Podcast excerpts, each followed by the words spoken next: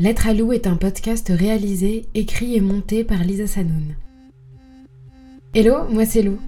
Hypersensible, un peu border. Hyper sûr de tout, mais archi pas sûr de moi. J'ai la vingtaine dans un monde de plouc. Dans ce bazar, je joue à l'alchimiste. Je transforme la matière par des phrases, je remplis les brèches par des mots. J'écris des lettres que je n'envoie jamais, à tout et à tout le monde, surtout à mes ex. Lou, c'est nous toutes. L'anniversaire. Celle qui n'avait pas reçu de message. Paris, juillet 2022. J'ai un quart de siècle depuis hier. Une année de plus et la première où tu ne m'envoies pas de message. J'ai vérifié plusieurs fois mon téléphone dans la journée. Je l'ai mis en sonore et enlevé le mode ne pas déranger au cas où tu déciderais de me déranger. Tu ne m'as pas appelé et je crois que cela veut dire c'est fini pour de bon. Ton silence a laissé place aux souvenirs. Ils se sont invités tout seuls. Je n'ai pas eu besoin de forcer. Ils étaient à la maison. Je me souviens de notre été à la Baule, notre road trip sur la côte ouest, il y a trois ou quatre ans déjà. Et cet été au Cap Ferret. Nous avions dormi dans une voiture, nous étions baignés au coucher du soleil sur la dune du Pilat, réveillés sur la plage d'Arcachon, café sur un parking, câlin sur une aire d'autoroute. Je me souviens de nos années étudiantes, tu passais ton concours de médecine, j'étais en fac de lettres.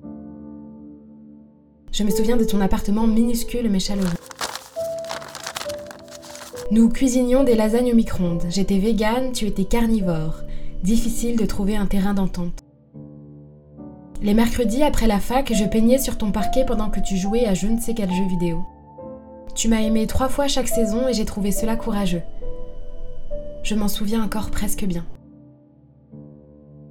L'automne dans les forêts, la brume et les écorces, cueillette des champignons à l'aube, le bois qui craque sous mes bottes de pluie, l'odeur des troncs humides. Se réchauffer autour d'un mug de café fumant préparé au matin même alors que la ville dort encore. Puis rentrer à la maison préparer notre récolte pour déjeuner. Tu coupais le persil et la ciboulette, moi je posais la table avec distinction.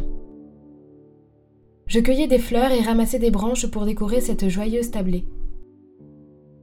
Je n'ai rien oublié.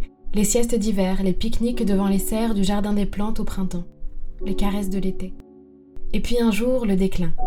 La rupture, lente, décroissante, difficile, ni soudaine ni précipitée. Pas de drame, juste un désamour lent et désagréable. Dégueulasse même, osons le dire.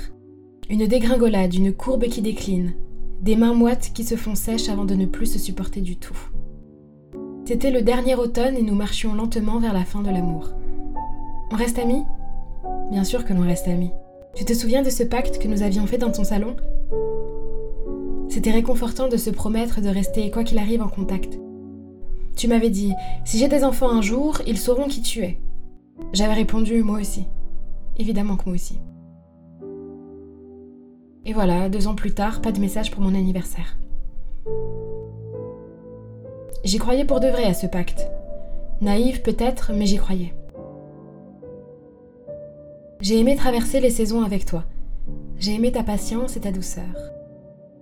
Et par-dessus tout, je crois, j'ai aimé le confort de savoir que nous nous sommes vraiment aimés.